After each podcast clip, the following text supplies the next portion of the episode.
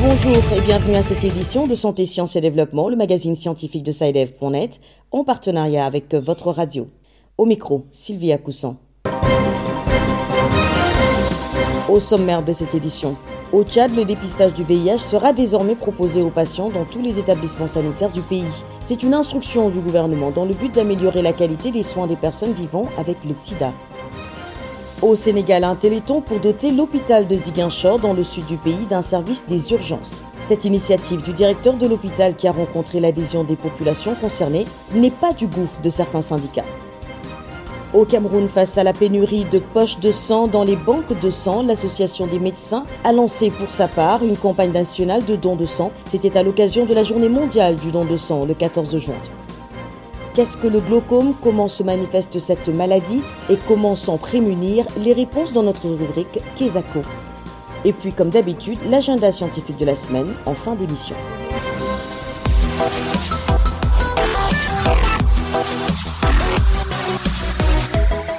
Au Tchad, le gouvernement a instruit les prestataires de soins à proposer à leurs patients le dépistage du VIH.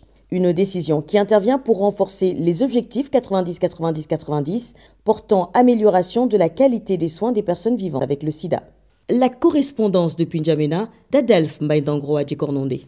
Désormais, le corps soignant tchadien doit proposer à tous les patients le dépistage du VIH. C'est la teneur d'une note circulaire signée par le ministre de la Santé publique et de la Solidarité nationale, Dr Abdoulaye Sabro Fadoul, c'est 11 juin 2021. Cette décision, adressée aux médecins, infirmiers, sages-femmes, agents techniques de santé, a pour but d'améliorer les objectifs 90, 90, 90, afin d'assurer une meilleure qualité de soins aux patients vivant avec le VIH. Le dépistage à l'initiative des prestataires de soins constitue une stratégie qui permettra à toute personne aura son statut sérologique à HIV de le connaître d'une part et d'autre part d'être mis sous traitement antirétroviral si le résultat se relève positif. Laisse entendre la note du gouvernement. Dans les établissements sanitaires, la décision a été bien accueillie. Réaction du docteur Oussoube Patale, médecin généraliste au service pédiatrique du centre hospitalier universitaire mère et enfant de N'Djamena. C'est une bonne initiative et c'est bénéfique pour le médecin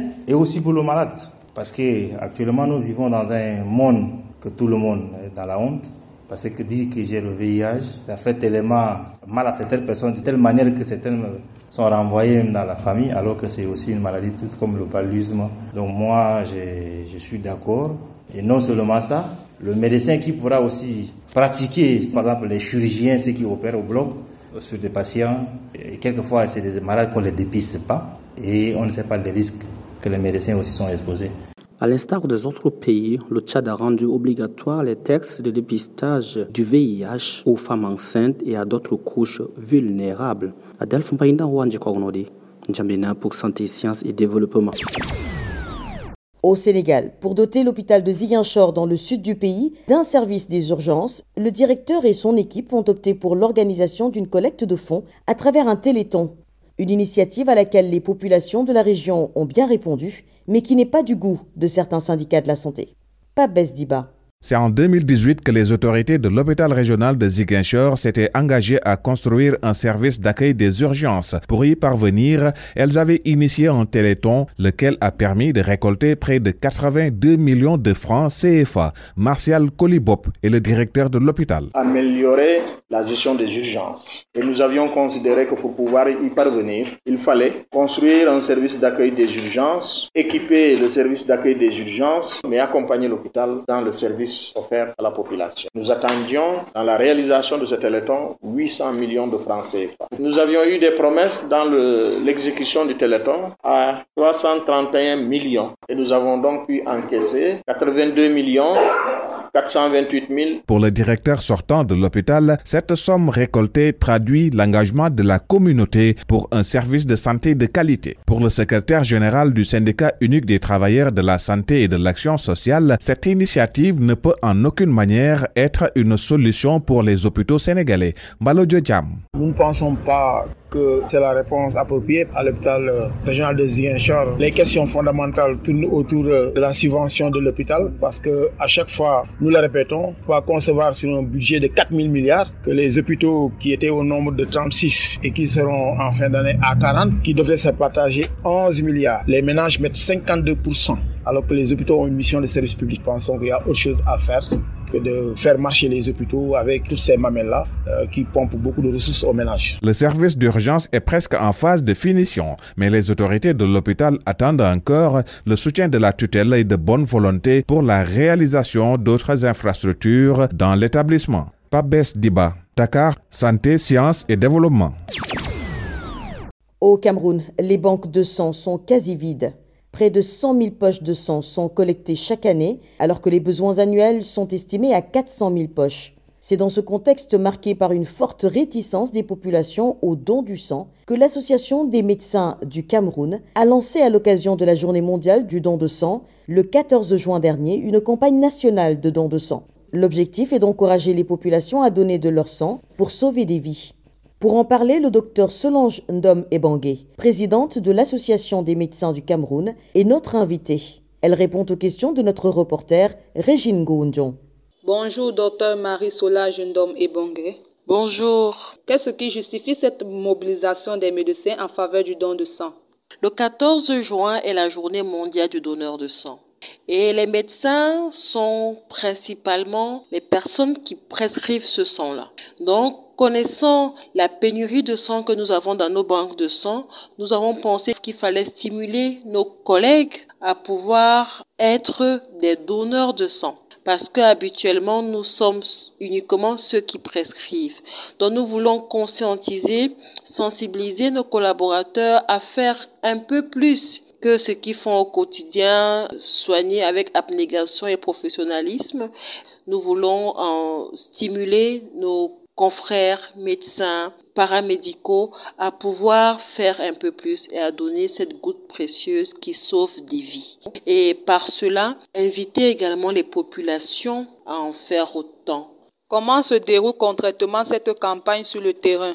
Depuis le 12 samedi 12 juin, nous avons invité toute la population et en particulier le corps médical à se rendre dans les banques de sang de leur région pour pouvoir donner du sang tout simplement, et surtout être des ambassadeurs autour d'eux et que la population puisse également faire ce pas du don de sang, pas seulement au cours de cette journée, ça doit être une habitude parce que on a besoin du sang tout le temps, pas seulement le 14 juin de chaque année. Au Cameroun, les banques de sang des hôpitaux sont désespérément vides. Le besoin annuel est estimé à 400 000 poches de sang. Or, moins de 100 000 poches sont collectées chaque année. Qu'est-ce qui justifie la réticence des populations camerounaises aux dons de sang et comment vaincre ces réticences? Le déficit de sang est multifactoriel. Je pense principalement qu'il y a un problème de culture. Ça relève de la sociologie, de l'anthropologie, parce que nous avons un rapport particulier avec le sang. Le sang, c'est plein de mystères. Le sang, c'est lui qui véhicule les maladies, c'est lui qui est la source de la vie. Et euh, pouvoir s'en défaire, ça demande une certaine ouverture d'esprit, une compréhension surtout de ce qui va être fait avec ce sang-là. Et également, il est important de comprendre le circuit. Le sang ne se vend pas. La modique somme qui est réclamée à chaque poche de sang servie sert à amortir partiellement les examens qui sont faits, qui sont nécessaires pour s'assurer que ce sang-là est sain, notamment la recherche d'infections comme le, VIH, comme la syphilis et bien d'autres, toutes les hépatites virales, pour s'assurer que le sang qu'on va transmettre au, au patient ne va pas plutôt lui créer des problèmes. Et ça sert également à supporter la logistique de la conservation des poches de sang. Donc, nous pensons que le problème se pose surtout dans la culture et peut-être également un manque de communication, un manque d'information. C'était le docteur euh, Solange Ndom Ebangé, présidente de l'Association des médecins du Cameroun, interviewée par Régine Gondjon.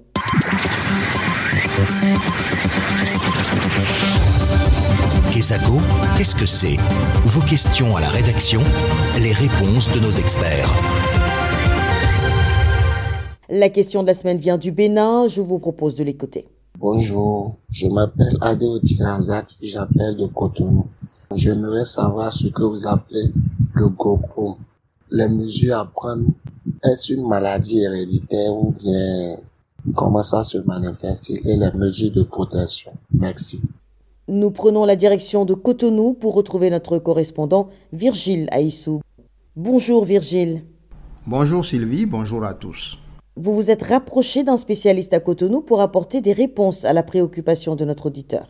Oui, pour répondre à la préoccupation de notre auditeur, je me suis rapproché du professeur Rafi Oulawani. Il est ophtalmologiste, directeur du cabinet d'ophtalmologie Fiat Lux à Cotonou. Il s'agit d'une maladie cécitante d'évolution lente sur plusieurs années, insidieuse, qui passe inaperçue et qui, lorsqu'on s'en rend compte, est déjà assez évoluée.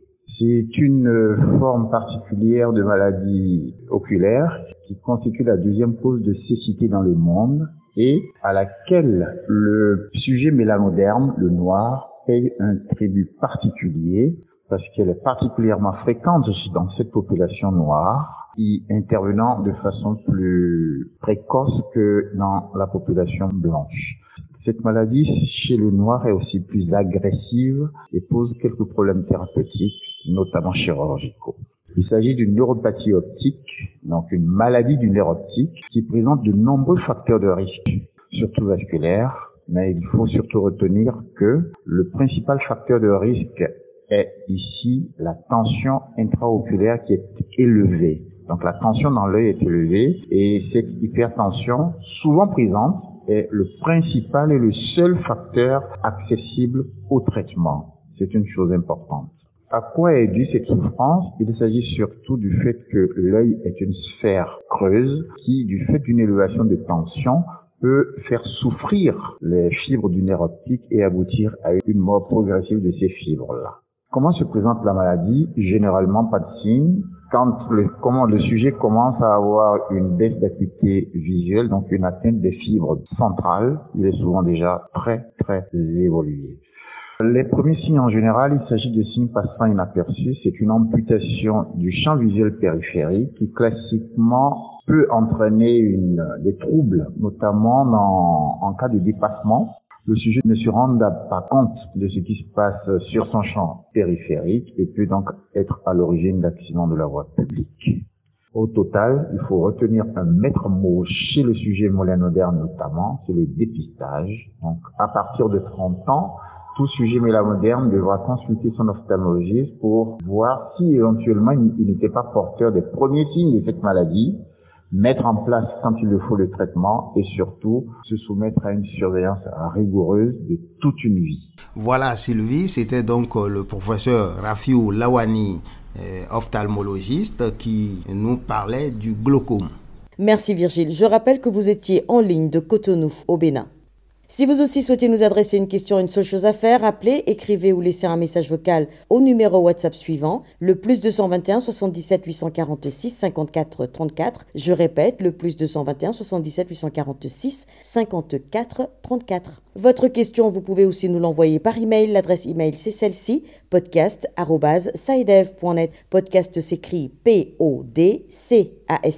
Et Sidev s'écrit S-C-I-D-E-V. Je répète, podcast.sidev.net. Vos questions et commentaires sont attendus à ces différentes adresses à tout moment de la journée. L'agenda. C'est l'heure de feuilleter l'agenda scientifique de la semaine avec Bilal Taïrou. Bonjour Bilal. Bonjour Sylvie, bonjour chers auditeurs. Alors, quels sont les événements marqués à l'agenda cette semaine Ouvrons l'agenda cette semaine avec le sixième webinaire de la Fédération francophone d'obstétrique et de gynécologie sur le thème de la contraception et c'est prévu pour le mercredi 23 juin 2021 de 14h30 à 16h30 temps universel. Rendez-vous sur le site de l'Agence universitaire de la francophonie www.auf.org. En second lieu, Précisant que du 23 au 25 juin 2021 se tiendront les assemblées annuelles du groupe de la Banque africaine de développement, un événement de haut niveau qui a pour thème renforcer la résilience des économies en Afrique après la COVID-19. Les inscriptions se font sur le site de la Banque africaine de développement, le www.afdb.org. Voilà, ce sera tout pour cette semaine, Sylvie. Merci Bilal. Mesdames et messieurs, merci également à vous d'avoir suivi cette édition de Santé, Sciences et Développement qui s'achève. Rendez-vous la semaine prochaine, même heure, même fréquence. D'ici là, portez-vous bien. Cette émission est disponible en podcast sur le site sidev.net/fr. Cette émission a été réalisée sur financement du CRDI, le Centre de recherche pour le développement international, un organisme public canadien. Le CRDI investit dans le savoir, l'innovation et les solutions afin d'améliorer les conditions de vie dans les pays en développement.